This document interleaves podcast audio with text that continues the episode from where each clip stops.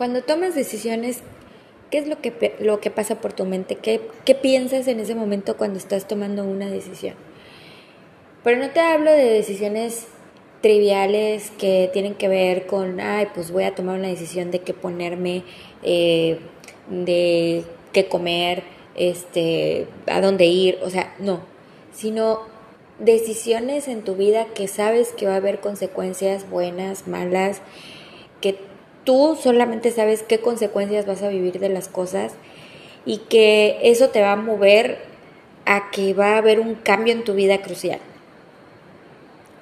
Es decir, cuando yo he tomado decisiones, yo no te puedo decir que son buenas o malas. Si yo me pongo a pensar en lo que otros piensan acerca de mis decisiones, pues te voy a decir que todo el mundo piensa que todo, todo lo que yo he tomado como decisión está mal. Porque no me ha ido bien a su punto de vista, ¿verdad? Si tú le preguntas a mi mamá, a mi hermana quizá, a mis amistades de años o a mis primas o a mis tíos, muchos van a decir, no, pues es que de verdad que Cintia la ha cagado. Pero yo, ¿qué he vivido? O sea, yo desde el momento que tomo una decisión, yo he pensado en las consecuencias, a veces no he pensado en las consecuencias, la mayoría parte del tiempo, y pero al final soy la que afronta esas consecuencias, la que asume esas consecuencias, la que es resiliente, la que es empoderada, la que es eh, la que manifiesta un montón de cosas que si yo no me hubiera animado a hacer, no sería la persona que soy hoy. Esa persona que me encanta ser hoy, no lo sería. Cynthia Michelle, de pequeña, hubo decisiones en su vida que no tomó. Hablo como en tercera persona, ¿no? Pero yo no tomé decisiones en las cuales me afectaron de por vida. Pero cuando yo era niña, pues había un sentido común, pero no había un razonamiento, o sea, no había un entendimiento del por qué estaban sucediendo ciertas cosas que yo no controlaba. Fui creciendo y había momentos en que, pues sí, yo tenía que expresar lo que sentía, pero a veces no era necesario porque era como que, bueno, ¿cuál es mi obligación? Estudiar. ¿Cuál es mi obligación? Ir a la congregación. ¿Cuál es mi obligación? Obedecer a mis papás. ¿Cuál es mi obligación? Ayudar a otros.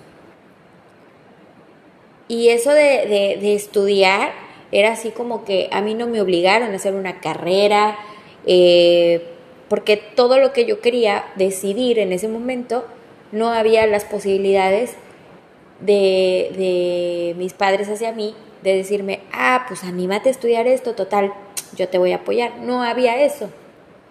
Ahora, únele que habían conocido una religión en donde se habían puesto muy estrictos. A ver, no estoy diciendo que la religión, estoy diciendo mis papás se habían puesto de alguna manera bastante estrictos con o haces esto o haces esto.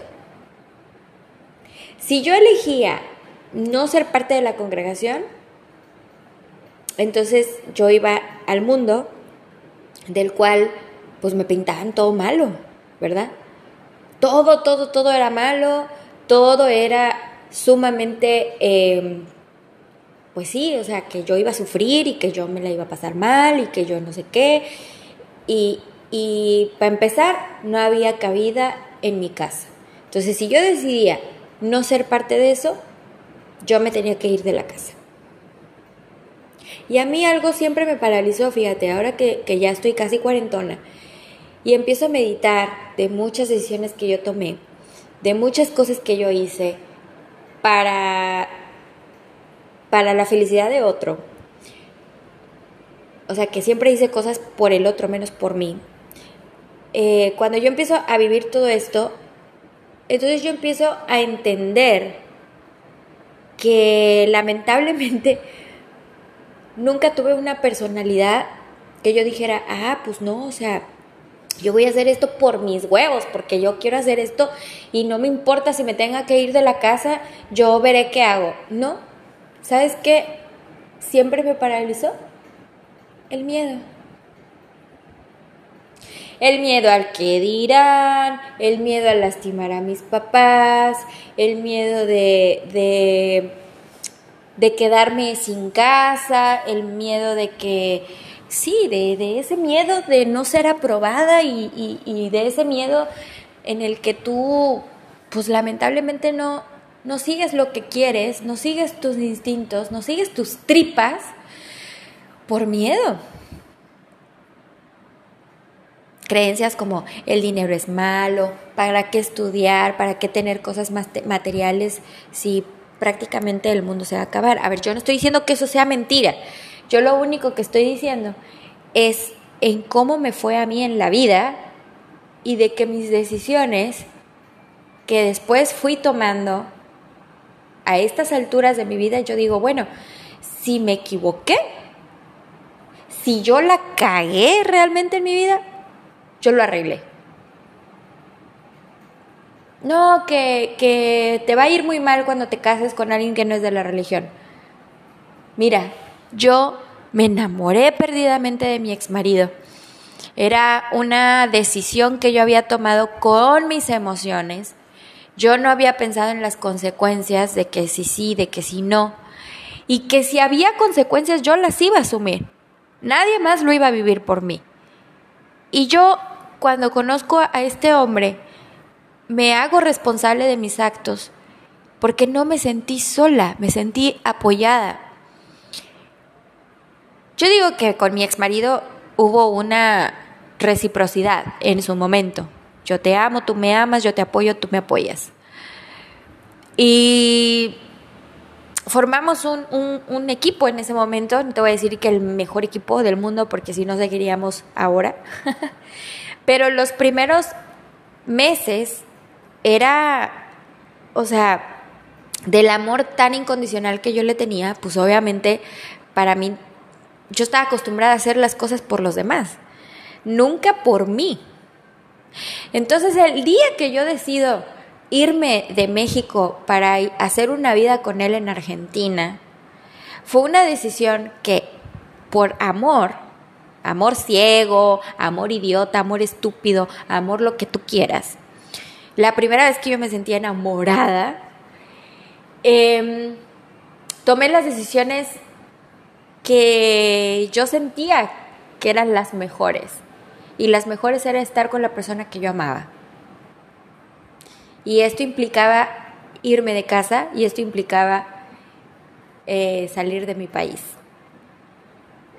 Bueno, si yo no lo hubiera hecho, quizá la decisión de, de, haber terminado con él y de haber dicho, no, sí, yo no voy a darle este golpe a la familia, ¿cómo se me ocurre? Si yo ni siquiera he salido de mi casa, ¿cómo se me ocurre que voy a salirme de mi casa e irme a otro país? O sea, si yo el hubiera no existe, pero vamos a poner la hipótesis de que si yo de, hubiera decidido romper con eso, ¿qué habría sido de mi vida?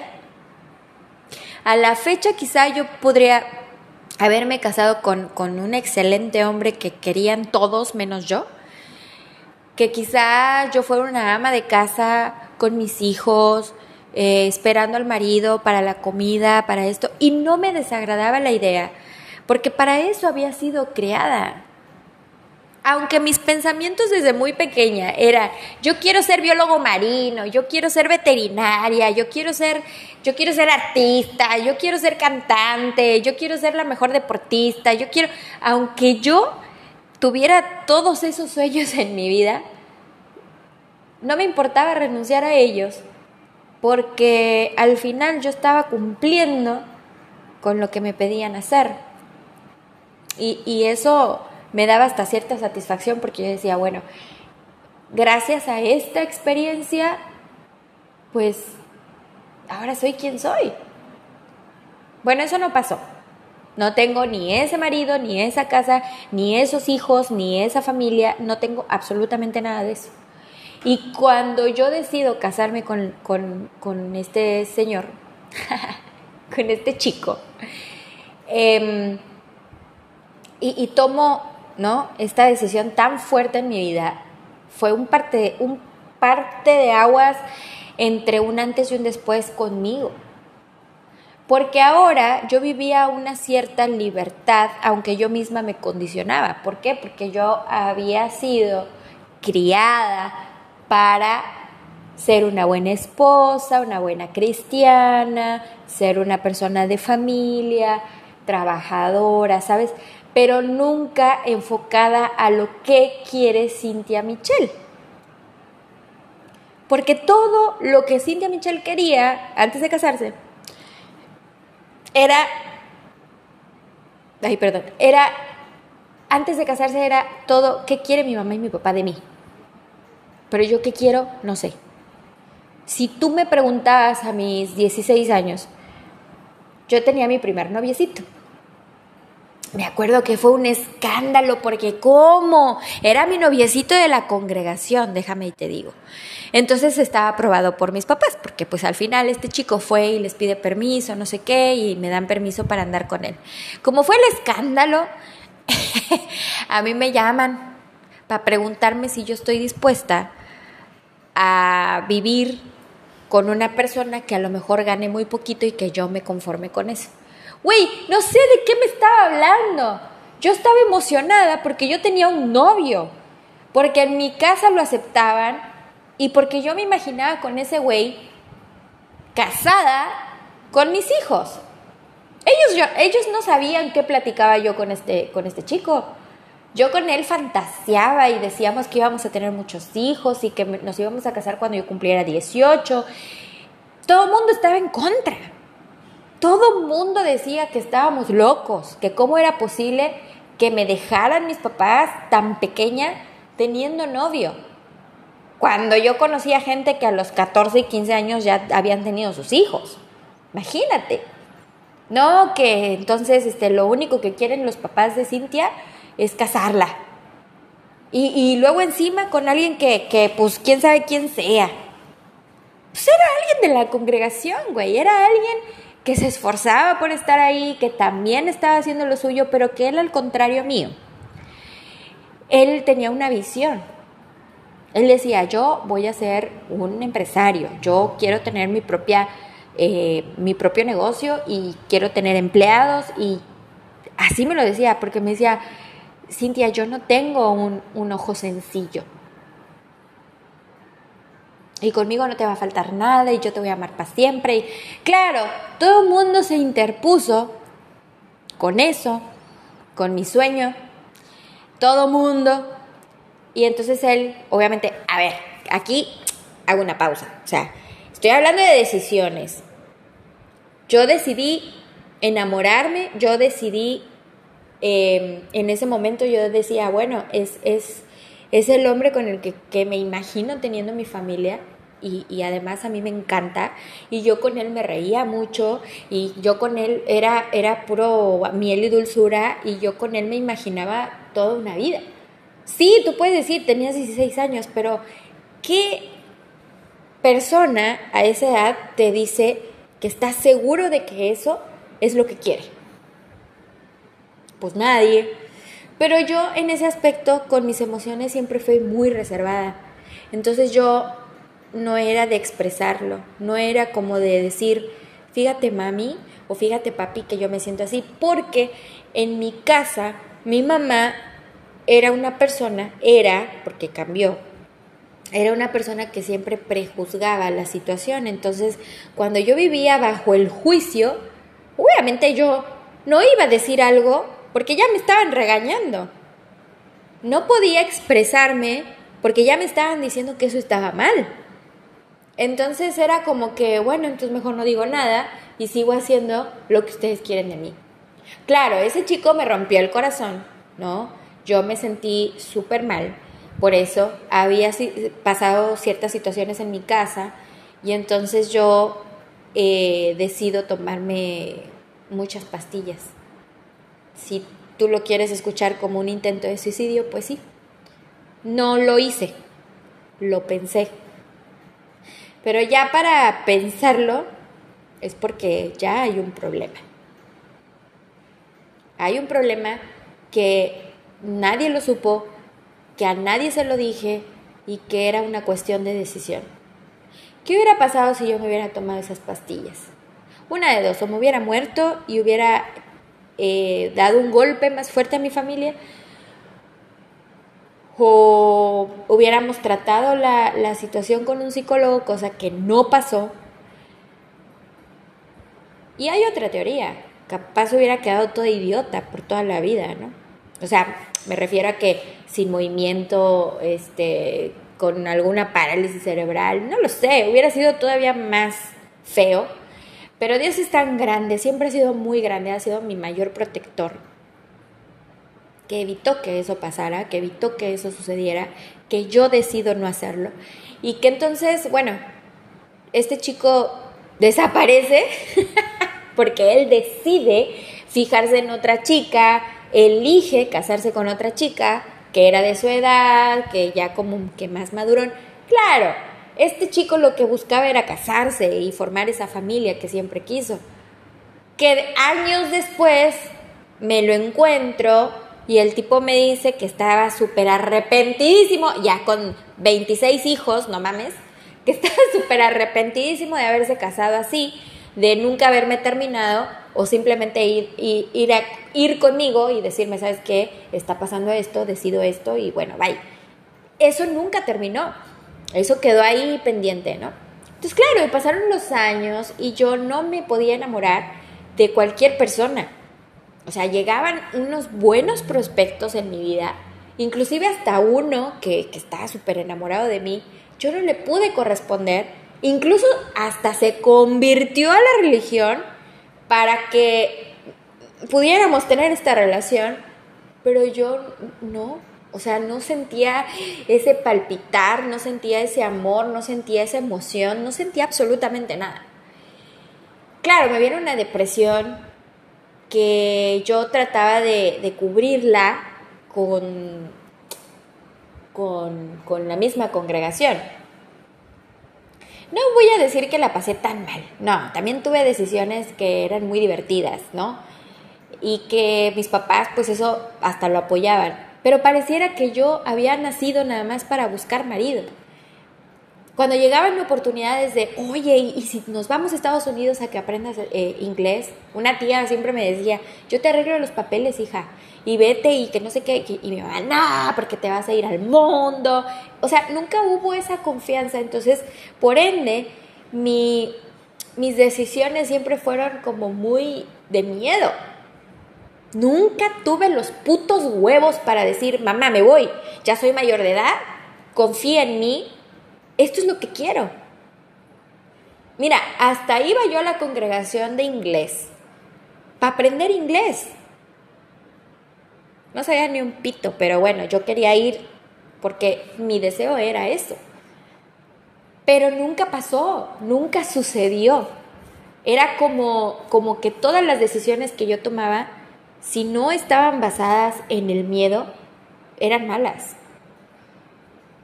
Entonces, ¿cuándo decido con huevos? ¿Cuándo decido que, que con valor? ¿Cuándo decido que ya basta y que ahora voy a empezar a vivir lo que yo quiera? Ni siquiera fue cuando me casé, güey. Bueno, sí, a ver, fue un, obviamente un, este, una influencia en mí muy fuerte porque yo ya vivía.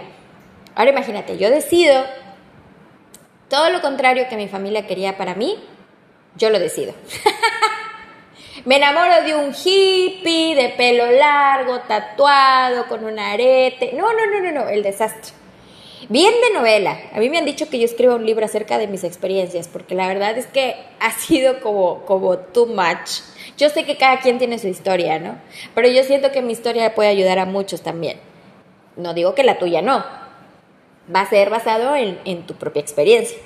Pero a lo que voy es de que cuando yo decido eh, hacer todo este cambio en mi vida, pues yo llego a un país totalmente liberal en este aspecto de donde hay más mente abierta, más eh, cuestiones de, de, por ejemplo, la familia es importante, pero los amigos también, porque los amigos es la familia que tú eliges. Y yo, ah, cabrón, ¿cómo? No, primero es tu mamá y tu papá y esto. Y... No, o sea, sí, pero también están tus amigos, porque es con quienes tú deseas compartir tu vida también. Y tú decides, ah, oye, tienes 65 años y sigues estudiando, ¿y por qué no? O sea, mi ex suegra me decía, ¿no? Así como de, ¿y por qué no? ¿Qué, qué, qué hay una caducidad?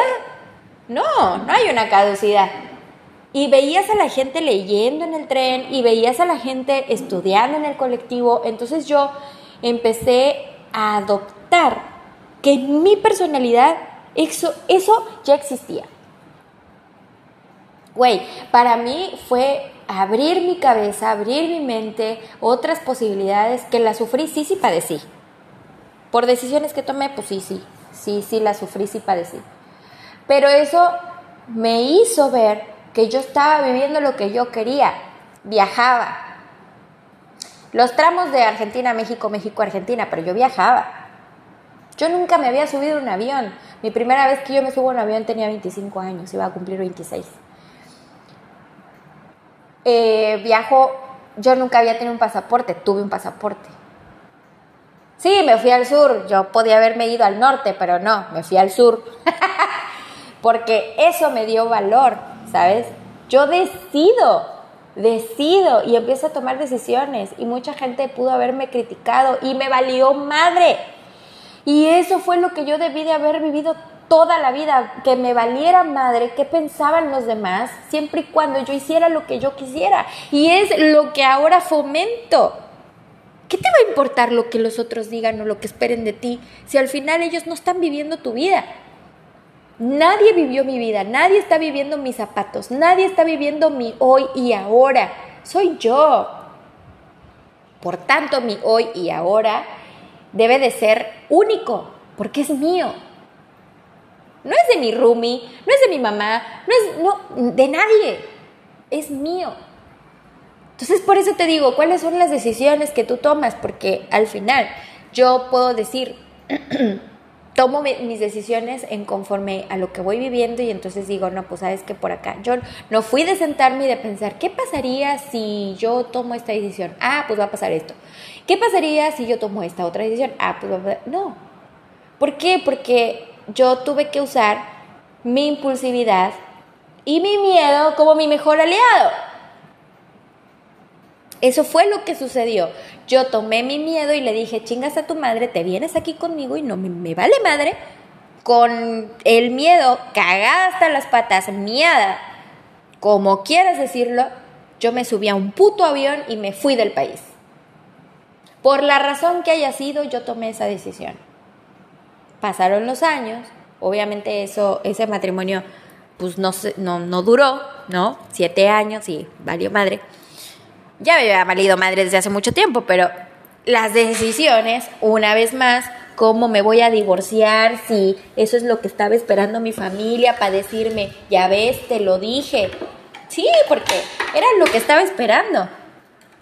El famosísimo yo te lo dije, pero tú no escuchaste y por eso ahora te cagas, ¿no? No me lo dijo así mi mamá, pero fue así como que, ay, hija, pues, ¿qué te digo? Ese, ay, hija, ¿qué te digo? Es, te lo dije, ¿verdad?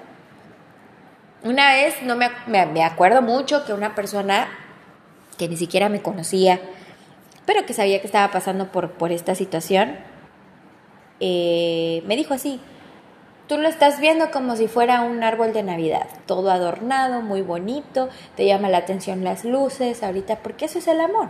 Tú lo ves todo bonito, pero una vez que pasa la temporada del enamoramiento, ese, ese arbolito se vuelve un árbol seco. Se acaban las luces y todo era falso. Al final, tú lo vas a vivir pero eso sí, fue bastante empático y me dijo, si necesitas algo aquí voy a estar. Ah, pero no conforme con eso, después lo hizo público en una asamblea, no dijo nombre, solo le faltaba eso, pero hizo sentir muy mal a mis papás. Obviamente todo el mundo se, se preguntaba, ¿quién será? ¿Quién será? Pues ¿quién me habrá sido? Cintia Michelle Morales López. Sí. Pero ¿sabes qué? Yo creo que eso sería una de las cosas que cambiaría. A lo mejor enfrentaría y, y decirle, ¿no? Sabes que no tienes derecho a hablar de mi vida. Lo quieres usar como ejemplo, usa lo tuyo.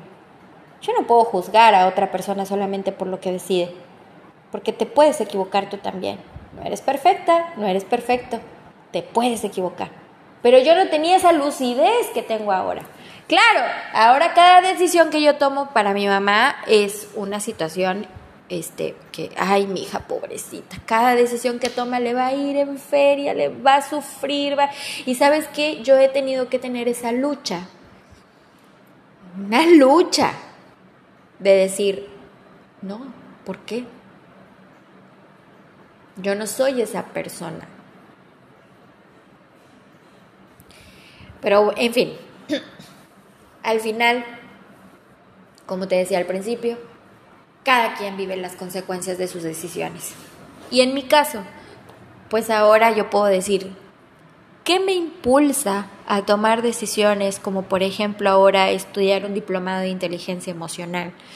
Que todo el mundo me dice que tengo que ser inteligente y yo digo, yo soy una persona inteligente, entonces ¿de qué se trata? Y dije, bueno, voy a estudiar este diplomado para entender bien qué es lo que me quiere decir la gente, algo que se que obviamente yo no sé, y que ahora voy a saber. Entonces, todo lo que se genera en nuestra cabeza, en nuestro cerebro, es solamente soñarlo, pensarlo, desearlo y materializarlo. Y para eso son las decisiones. Entonces, que no te paralice el miedo, que no te paralice el que dirán. Ve tras ello. Ve, de verdad. No importa la edad que tengas, yo tengo 39 años y créeme que estoy en mi mejor momento. ¿En qué sentido? En que he vivido todo lo que he querido. Me falta mucho, porque para eso voy. Pero ese mucho ya es casi la mitad del inicio. Solo era arrancar. Y ya arranqué. Ya estoy aquí. No me puedo echar para atrás. Así que Creo que este es uno de los podcasts más largos que he contado, porque obviamente pues tiene que ver mucho con mi vida. Hay conferencistas que basan su motivación en su experiencia, ¿verdad? Bueno, así me reflejo yo, así me veo yo, así quiero ser. Y si Dios me presta vida, yo lo voy a lograr. Así que agradezco, gracias, gracias, gracias el que tú estés aquí, porque eso es un impulso para mí. Le doy la bienvenida a un país más que se sumó y la verdad es que estoy muy contenta por ello porque digo, bueno, por lo menos le puso play por dos segundos. A mí eso ya me da una estadística. Gracias a ti por estar aquí.